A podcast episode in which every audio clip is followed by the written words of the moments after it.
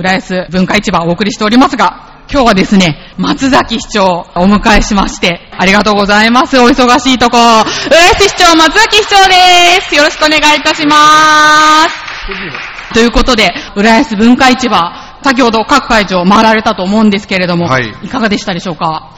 あの、残念ながら今日はね、新年会がもう午前中から至るところでやってるのと、ボランティアフェスティバルあり、それから国際交流協会の交流会ありということで、あっちこちで下取られてるんですよ。なるほど。もったいなかったですね。そうなんですね、こういういいイベントやってて。ね、まあ今回体験がメインということでしたけど、そうですね。体験してみたい団体とかって。いやいや、そう思ったんですけどね、午前中から日本酒がたっぷり体に入ってますんで。今日はね、あの、イベント日和っていうことで、お忙しい中来ていただきましたけど、はい、イベントが多いってことで、浦安はもうこういう団体さんの応援にすごく力を入れて支援しているように思うんですけれども。あの、もともと実は浦安とイベントというのは、あの、昭和53年だから今から37年前ですか。はい。あ、もっと前だ。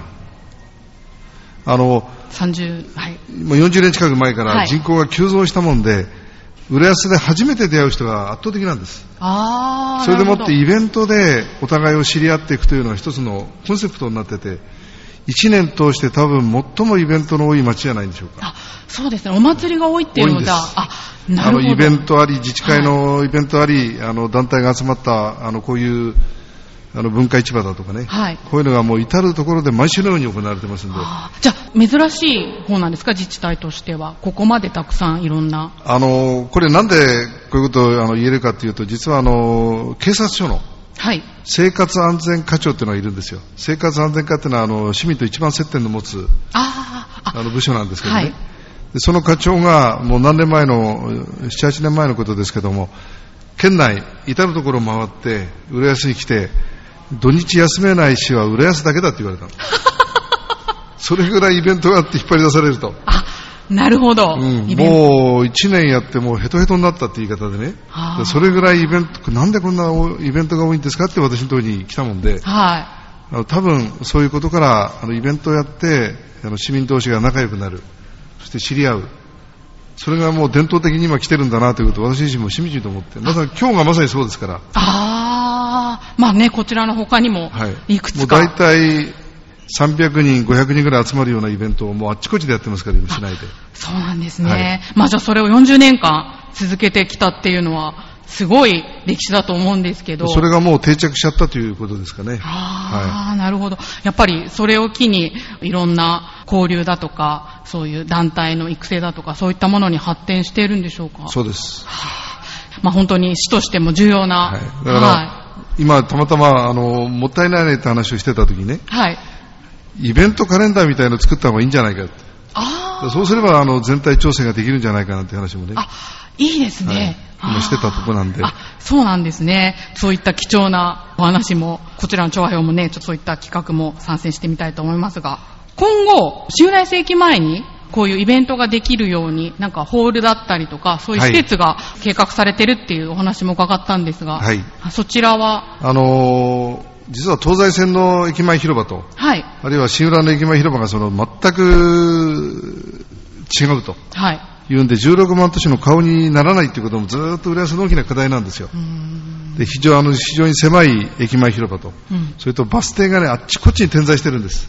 一番遠いところで、あの改札口からだいたい350メーターぐらい離れてるところにあって、うん、バスの終点で降ろされて、東西線駅前で降ろされた時に、駅ってどこにあるのってキョロキョロするような、市外から来る方が多くて、すごい課題の多いのが東西線駅前広場なんですけどね。で、そこの大きな実はマンションの所有者と、新浦の駅の土地を交換したんです。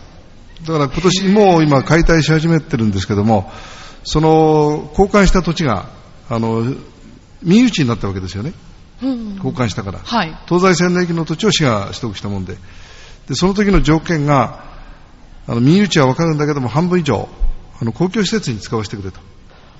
でそれの今、大詰めなんですけども、最終的な設計の大詰めなんですけども、はい、できれば、あの新浦の駅で本当に歩いて1分のところですから、でもう臨海線もほぼあの東京都が JR にあの、買収してもいいよという許可も出したみたいですから、そうすると、京王線ってのはものすごく便利になって、渋谷、新宿、池袋と直通になりますんでね。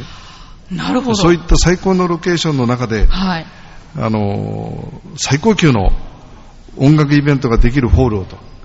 で、規模は300人ぐらいなんですよ。ああ、そうなんですか。で、300人ぐらいの非常に日本一位を目指せって言ってるんですけど、うん、あの、ハイレベルの音楽ホールと、200人レベルの多目的ホール。で正直言って寄せがみたいのがもう定着できないかとかね。あ、寄せですか？寄せ。ああ、浦安のフラワー通りにも寄せがあったっていう。浦安亭っていうのがあってね。はい。じゃあそれをまた再現しようと。そうです。なるほど。あ、それは楽しみですね。はい、あじゃあ市長も寄せとかお好きですか？いや、県議時代私、あの、寄せの石庭をやってたんです。あ、そうなんですか？そうなの。あ、あの、講談師の宝井馬琴がたまたま明治の大先輩ということもあったり、はい。今、あの、流行ってる、あの、立川志の輔。はい。あれは後輩に当たりますし。え、そうなんですか？そういうのをあの呼んでいきたいなと思ってるんだけどね。そうですか。こちらのね、文化会館の方でも寄席。大盛況だったしね。あ、そうですか。今、あの、ウェーブ101でもここでも寄席をやってますんで、浦安亭の復活を目指してるそうですか。じゃあまた、浦安の歴史が新たな形で、皆さんの目に留まることがあるということで、はい、ありがとうございます。じゃあ今日は本当にお忙しい中、どうもありがとうございました。浦安市長の松崎市長でした。どうもありがとうございました。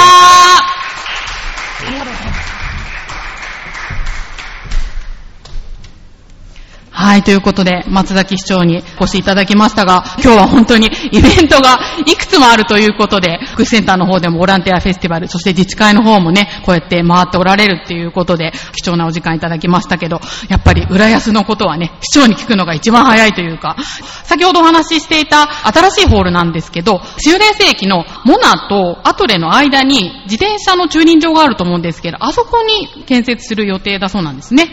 あの、なんで、また、300 1人ほど入るホールということでしたから、今日ここに参加している団体さんも活用できる駅から1分っていう素晴らしい施設だと思いますので、楽しみですね。あとはね、浦安駅前、野外の方も大きなステージが完成されて、結構お祭りのステージにはなっておりますけれども、あそこもね、これからどんどん活用して、また新しい浦安の伝統を作っていく場所になるんじゃないかなと思いますのでね、ぜひ皆さん楽しみに、そして参加とかもね、できるみたいなんで、これから多分いろんな形が決まっていくと思うんでね、今日お越しの方々、そしてラジオ聴きの皆様、ぜひぜひそちらの方も参加、鑑賞楽しんでいただけたらと思います。